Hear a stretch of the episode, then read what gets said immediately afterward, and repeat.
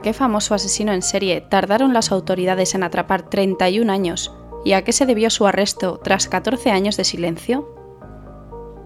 ¿Qué le lleva a un padre a asesinar a toda su familia? ¿Quién es considerado el peor asesino de la historia criminal española? ¿Qué terrible crimen se narra en la segunda novela más vendida sobre True Crime y pionera en el género A Sangre Fría?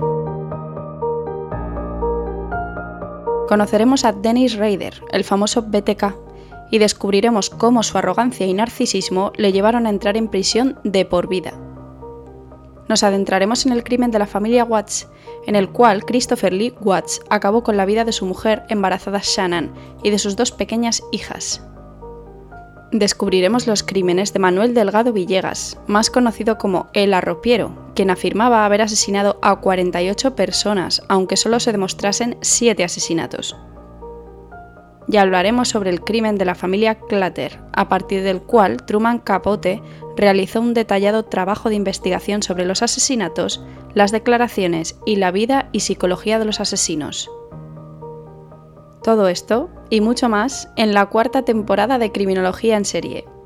Os espero a los fans el 1 de febrero y al público general el próximo 8 de febrero.